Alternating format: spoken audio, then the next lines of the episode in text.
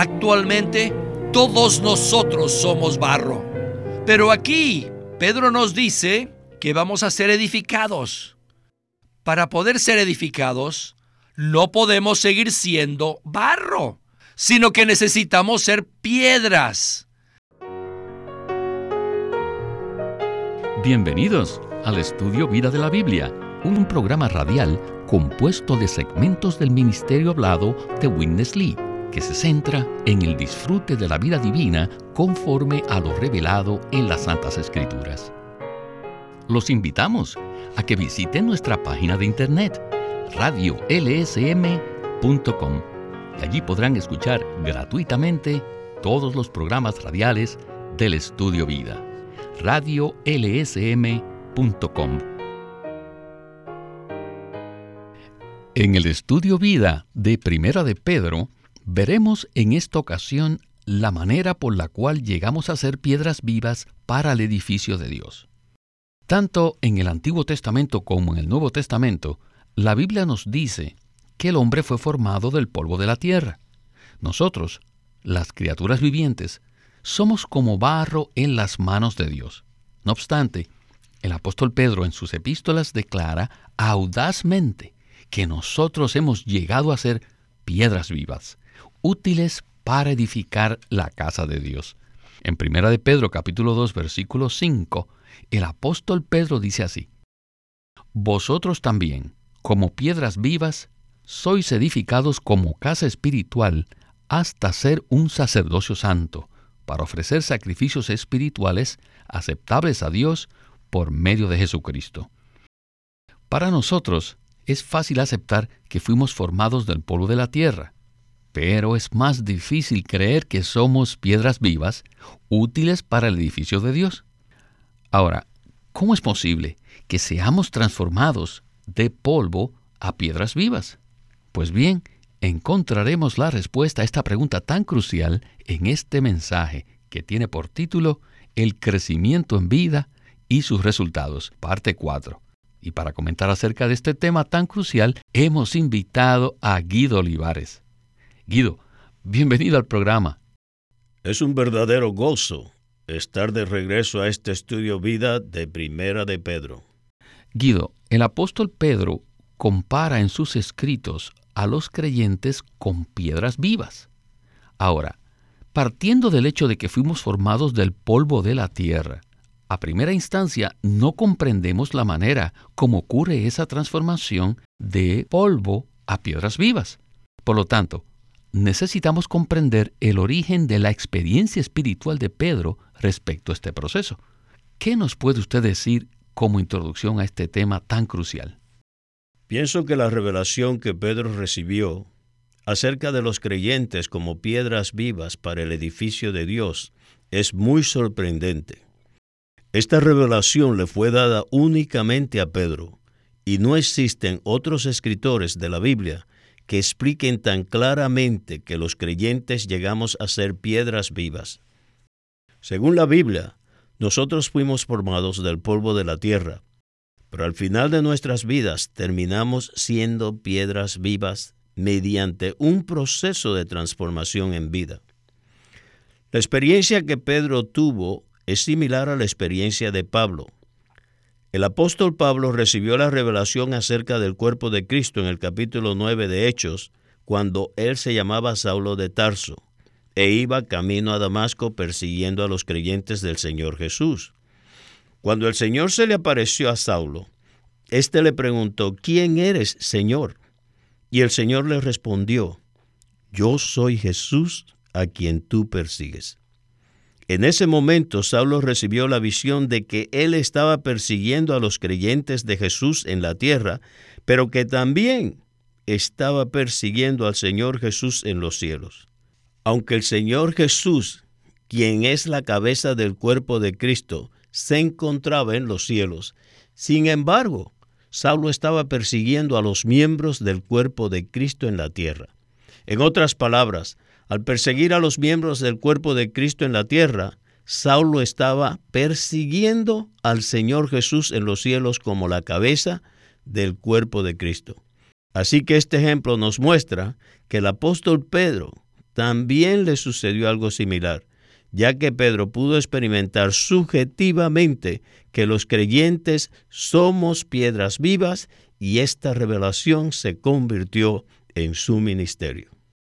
Gracias, Guido. La comparación entre los escritos de Pedro y de Pablo es excelente. Ambos tuvieron una experiencia impactante al momento de recibir al Señor y fueron influenciados por el resto de sus vidas, tanto en su ministerio como en sus escritos, ¿verdad? Así es. Cada uno de ellos pudo ver un aspecto maravilloso del propósito de Dios. De hecho, los escritos de Pedro complementan los escritos de Pablo en este sentido. Por supuesto, el volumen de los escritos de Pablo es mucho mayor que el de los escritos de Pedro. Sin embargo, estos escritos de Pedro son un complemento que nos presenta un cuadro completo del propósito eterno de Dios. Como veremos en el primer segmento del mensaje, hubo dos eventos monumentales que sacudieron la percepción de Pedro y la manera como él lo revela en sus epístolas. El primer evento se encuentra descrito en el Evangelio de Juan capítulo 1 versículo 42, cuando Pedro acababa de llegar a los pies del Señor, y él le dice, Tú eres Simón, hijo de Jonás, tú serás llamado Cefas, que quiere decir Pedro. Y el nombre Pedro también significa una piedra.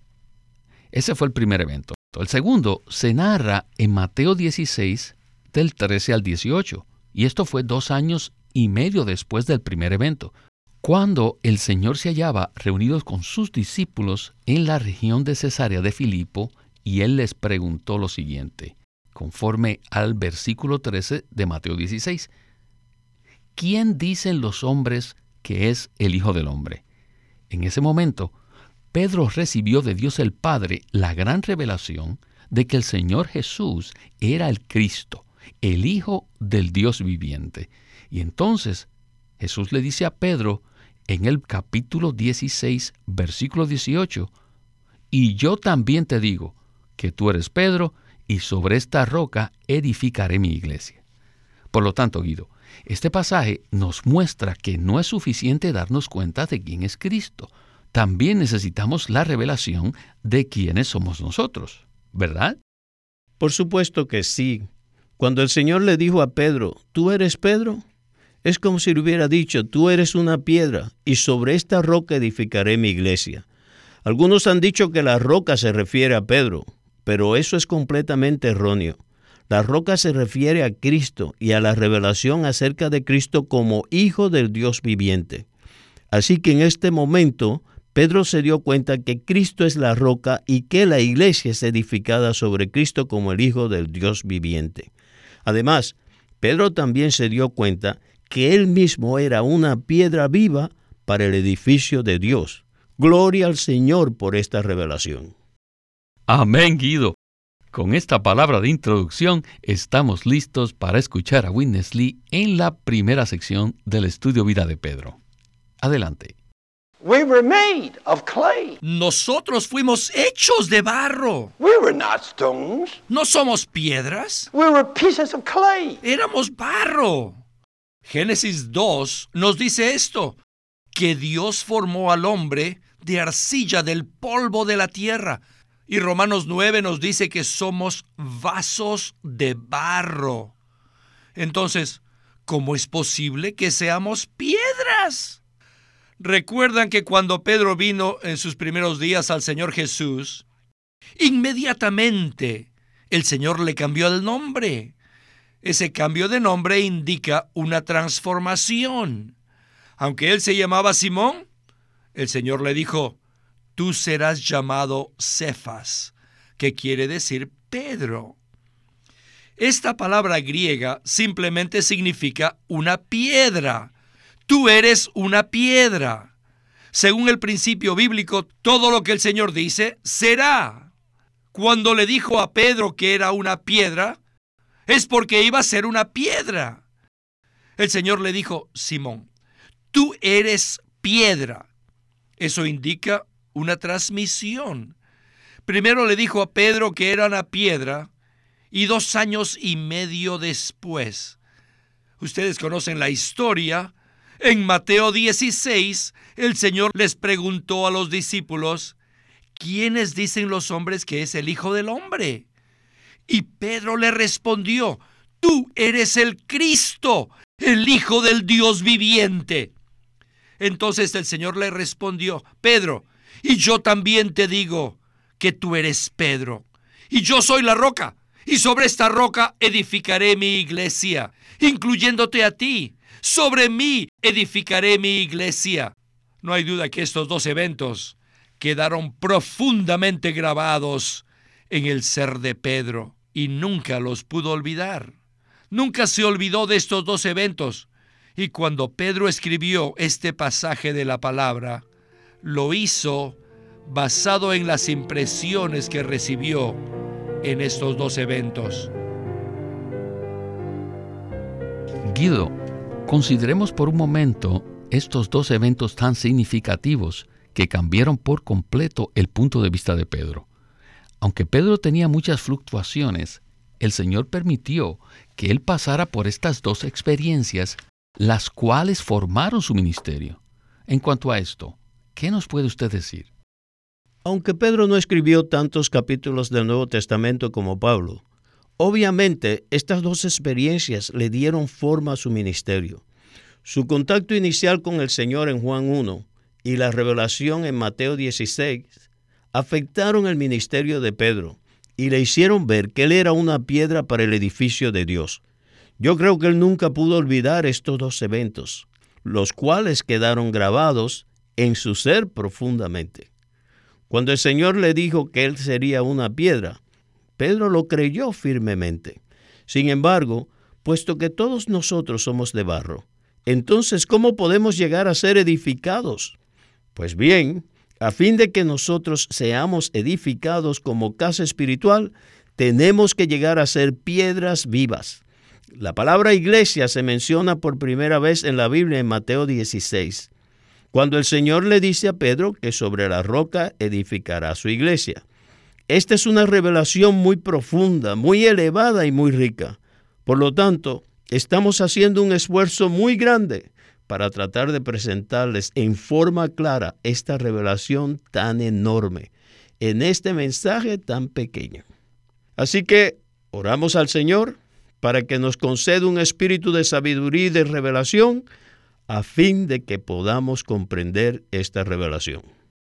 Amén, Guido. Es así que debe ser nuestra oración. Bueno, en mensajes anteriores hablamos acerca de dos pasajes que preceden al que estamos mencionando en este programa. Primero, Pedro nos presenta una metáfora de origen orgánico al decir que debemos desear como niños recién nacidos la leche de la palabra. Luego, sin hacer ninguna transición, nos presenta una metáfora de origen mineral al decir que debemos ser como piedras vivas. Estas dos metáforas implican que nosotros debemos pasar por un proceso de transformación. ¿No es así? Por supuesto, Víctor. En el versículo 2.4 dice, acercándoos a Él piedra viva. Si nosotros deseamos ser transformados, debemos acercarnos diariamente al Señor en su palabra, la cual es la leche que nos alimenta y nos transforma.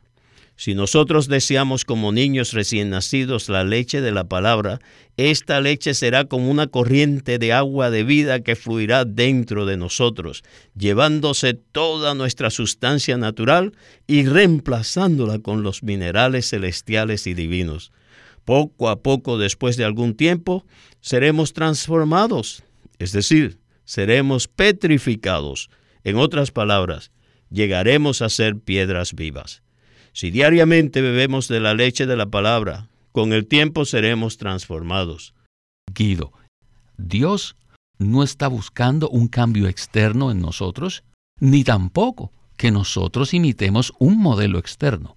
La revelación crucial que estamos recibiendo en este mensaje es que necesitamos experimentar cambios orgánicos y metabólicos en nuestro ser interior, a fin de ser transformados en piedras vivas para el edificio de Dios. Y esto sin duda es algo maravilloso, por lo cual solo puedo decir gloria al Señor por esta palabra. Bien, escuchemos de nuevo a Witness Lee y el estudio Vida de Primera de Pedro. Adelante. Actualmente, todos nosotros somos barro. Pero aquí, Pedro nos dice que vamos a ser edificados. Para poder ser edificados, no podemos seguir siendo barro, sino que necesitamos ser piedras.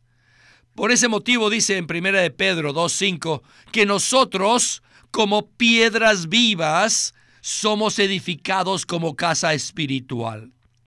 Ahora, ¿cómo podemos llegar a ser piedras vivas?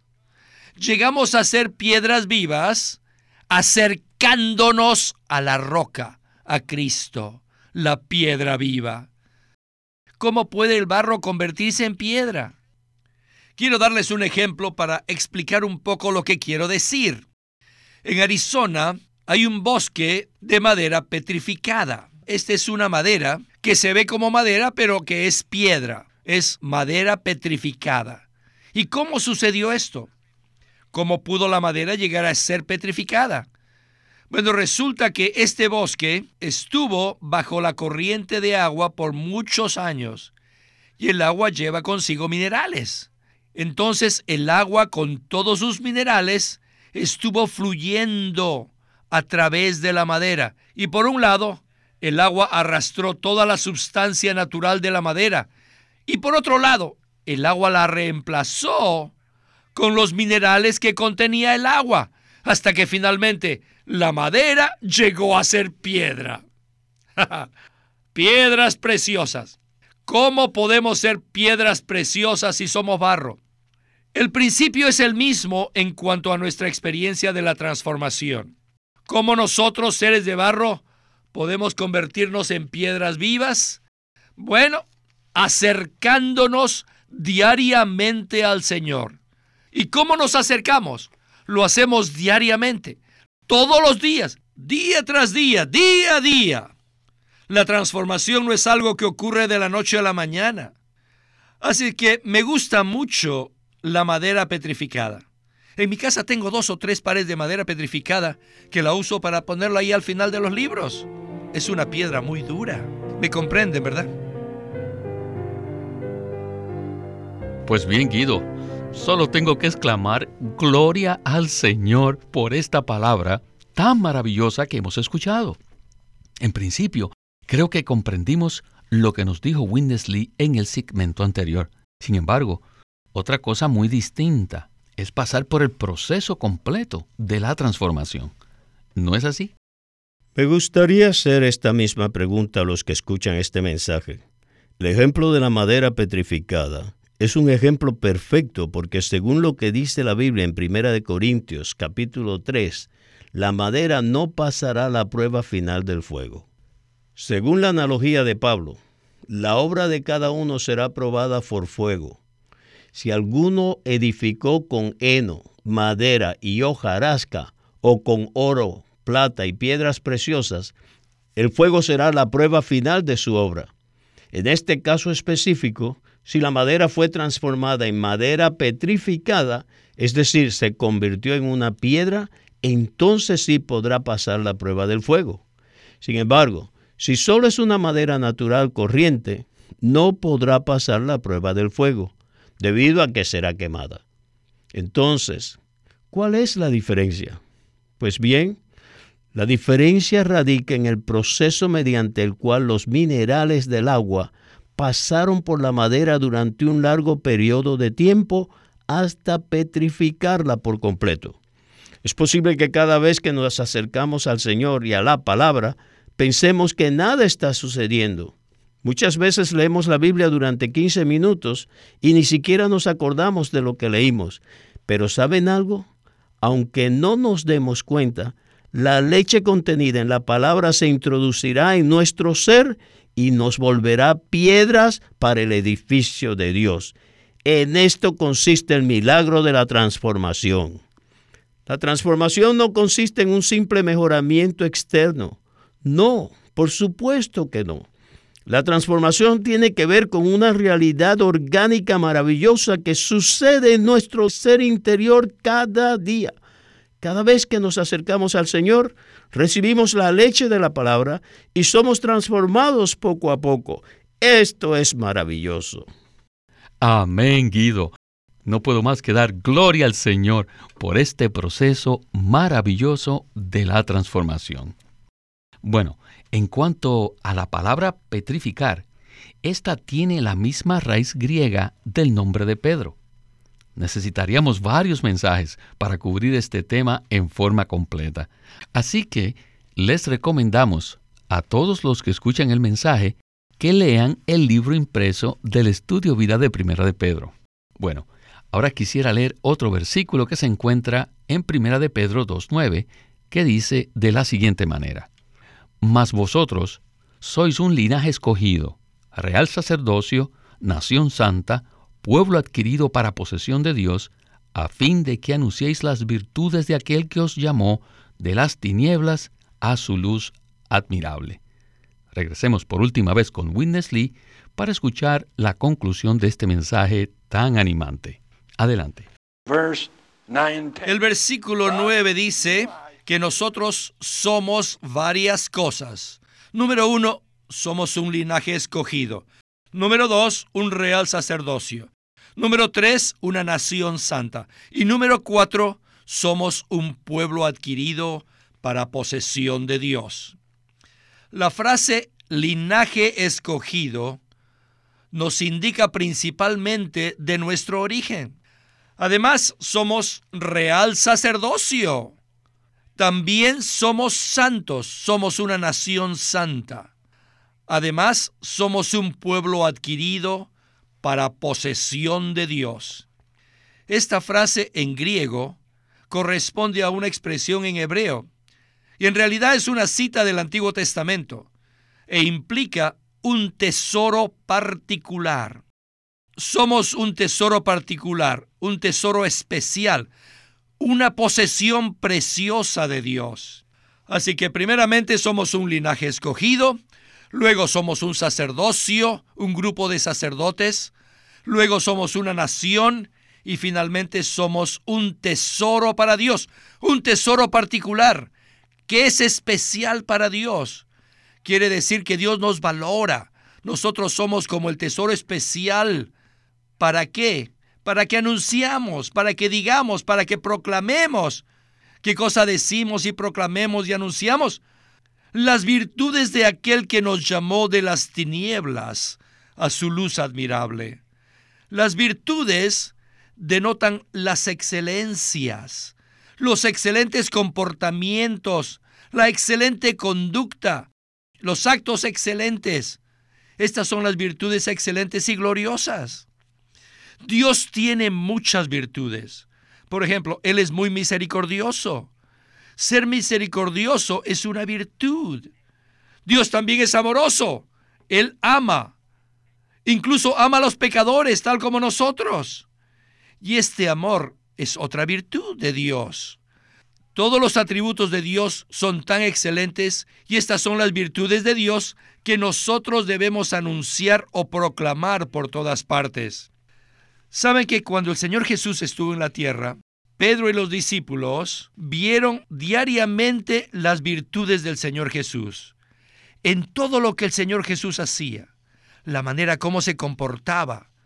Exhibía una excelente conducta y esta conducta excelente era esta manifestación de sus virtudes. Y Pedro pudo ver estas virtudes excelentes y se sintió atraído por las virtudes del Señor y por la gloria del Señor.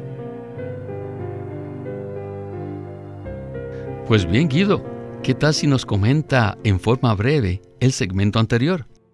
Al disfrutar al Señor diariamente en su palabra, llegamos a ser un linaje escogido, un real sacerdocio, una nación santa y un pueblo adquirido para posesión de Dios, a fin de que anunciemos las virtudes de aquel que nos llamó de las tinieblas a su luz admirable. Pablo dice en Gálatas 2.20, ya no vivo yo, mas vive Cristo en mí. Cuando Cristo expresa sus virtudes por medio de nosotros, ya no vivimos nosotros, sino que es Cristo quien vive en nosotros. De esa manera llegamos a ser muy atractivos para los demás y para Dios. Alabado sea el Señor por esta palabra tan rica que nos ha presentado este mensaje. Y a usted, Guido, muchas gracias por ayudarnos a explorar este tema en el estudio Vida de Primera de Pedro. Gracias por invitarme. Ha sido un privilegio participar una vez más en este programa. Este es Víctor Molina haciendo la voz de Chris Wilde, Guido Olivares, la de Matt Miller y Walter Ortiz, la de Winnesley.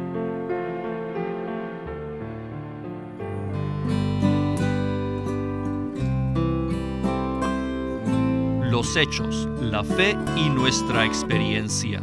Un nuevo libro de Watchman Nee publicado por Living Stream Ministry. Los hechos se refieren a todo lo que Dios ha hecho a favor del hombre. Todo lo que ya ha sido realizado son ahora los hechos que existen. Y lo podemos comparar con el dinero en una cuenta del banco. Y la fe es lo que utilizamos para apropiarnos de estos hechos. Por fe aceptamos y reconocemos los hechos como tales.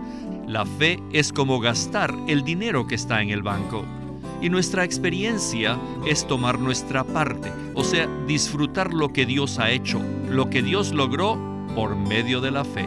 Un hermoso tomo de casi 200 páginas sobre estos tres puntos. Los hechos, la fe y nuestra experiencia, un nuevo libro de Watchman Nee. Pídalo en su librería cristiana o puede llamarnos directamente al 1-800-810-1149 para obtenerlo.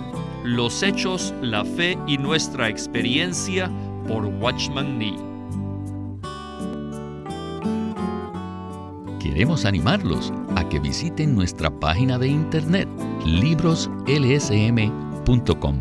Allí encontrarán los libros impresos del Ministerio de Watchman Nee y Witness Lee, la Santa Biblia versión recobro con sus notas explicativas y también encontrarán folletos, himnos, varias publicaciones periódicas y libros en formato electrónico. Por favor, visite nuestra página de internet libroslsm.com. Una vez más, libroslsm.com. O llámenos a nuestro teléfono gratuito 1-800-810-1149. 1-800-810-1149. Además, si desean, pueden comunicarse con nosotros enviándonos un correo electrónico a estudiovida.lsm.org. Una vez más, estudiovida.lsm.org.